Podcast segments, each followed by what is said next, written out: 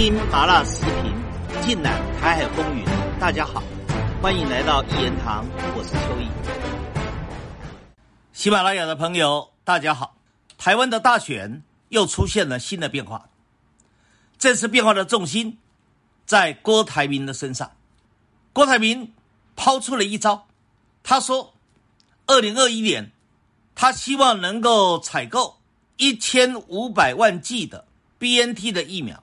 来拯救台湾人民，在严重的疫情中却缺乏疫苗的困境。可是蔡文当局强力的阻挠，而蔡文还派了一个代表人来阻挡郭台铭买疫苗。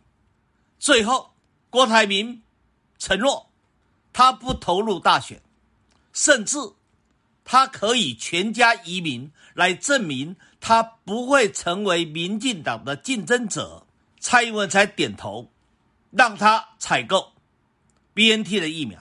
而郭台铭还画龙点睛的说上一句话，说蔡英文派来的这位代表说了一句：“大小姐叫你别买。”这句大小姐的话一出来，为什么说叫画龙点睛呢？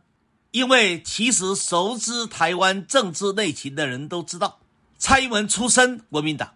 而现在很多的国民党过去的老高层也混迹在民进党之中，争取持续高官厚禄。这些人私底下都叫蔡英文大小姐。所以当郭台铭一说，这位蔡英文的代表人物说了“大小姐叫你别买”，大家就知道郭台铭说的话应该八九不离十，应该是真的。所以，当郭台铭爆出了这个大料以后，在台湾的社会上，那就掀起了千堆雪了。郭台铭俨然成为了反绿联盟的核心人物，反绿联盟的共主。而随着郭台铭他所办的地方的造势活动，从在高雄的凤山第一场一万两千人，到了屏东的第二场一万八千人，到了第三场台中。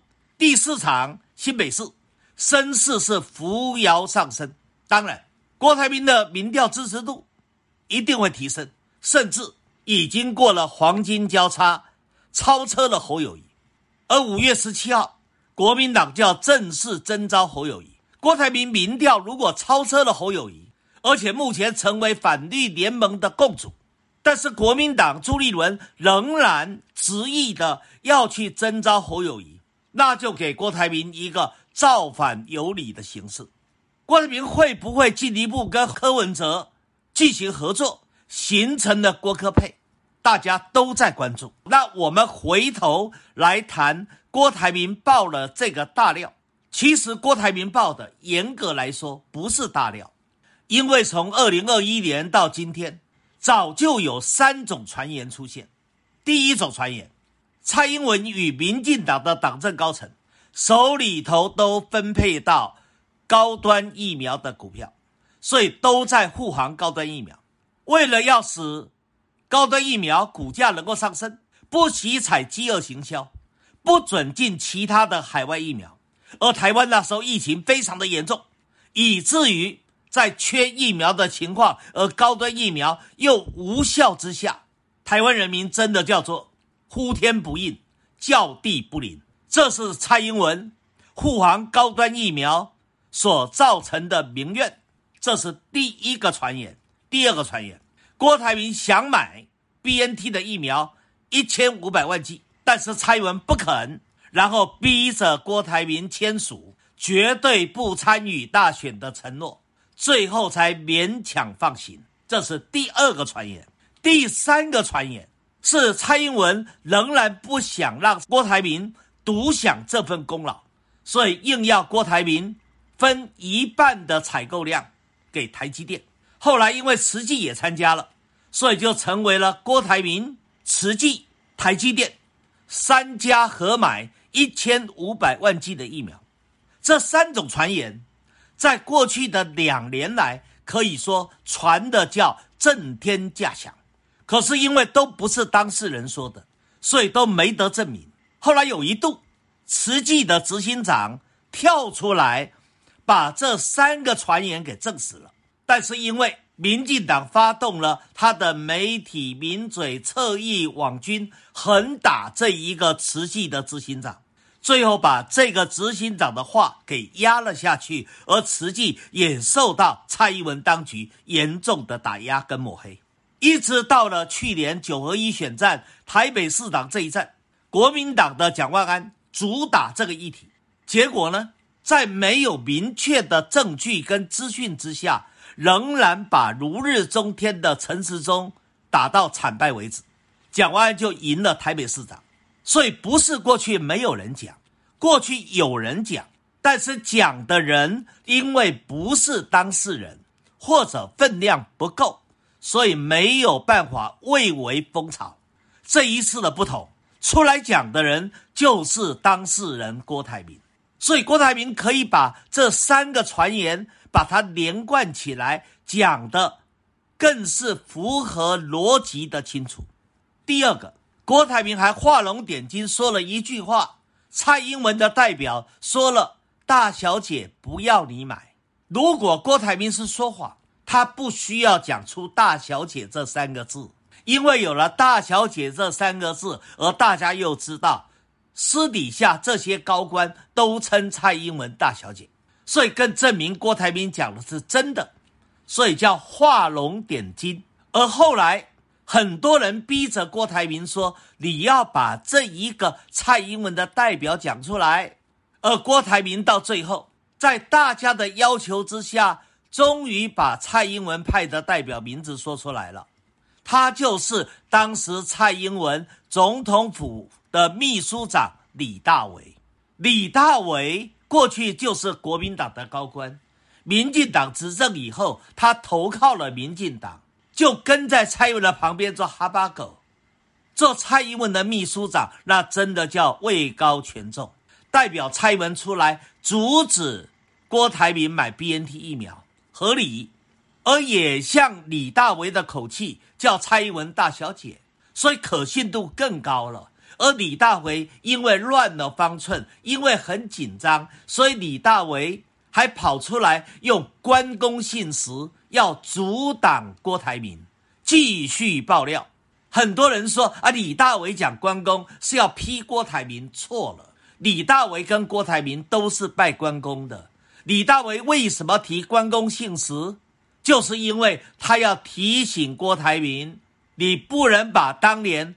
我李大为传递大小姐的话，把他给对外说了，这样子就违反了关公的信实，这才是李大为的原意。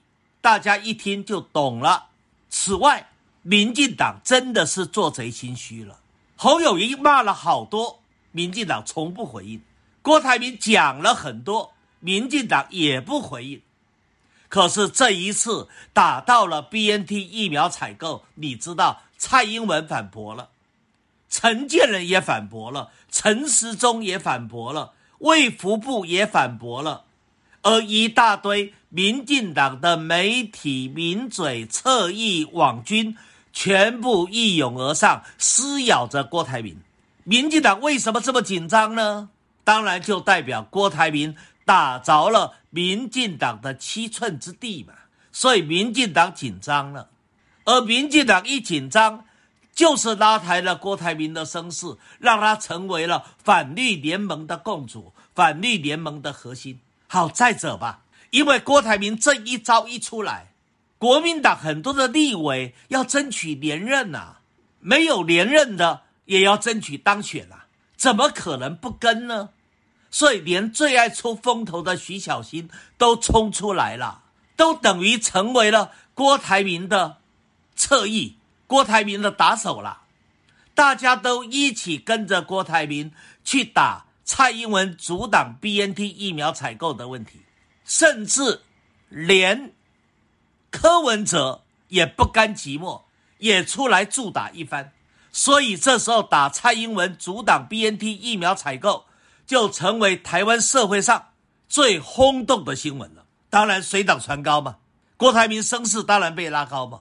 这时候，连一向讨厌郭台铭的旺旺的老板蔡衍明，想挡都挡不住了。本来旺旺还天天骂蔡郭台铭，这时候总不能连郭台铭爆了蔡英文阻挡 BNT 疫苗采购、草菅人命这样的消息，旺旺也要压吧，也要扭曲吧。好，而郭台铭这时候正在办地方的造势活动，因为郭台铭在办地方的造势活动，所以郭台铭的这一爆料。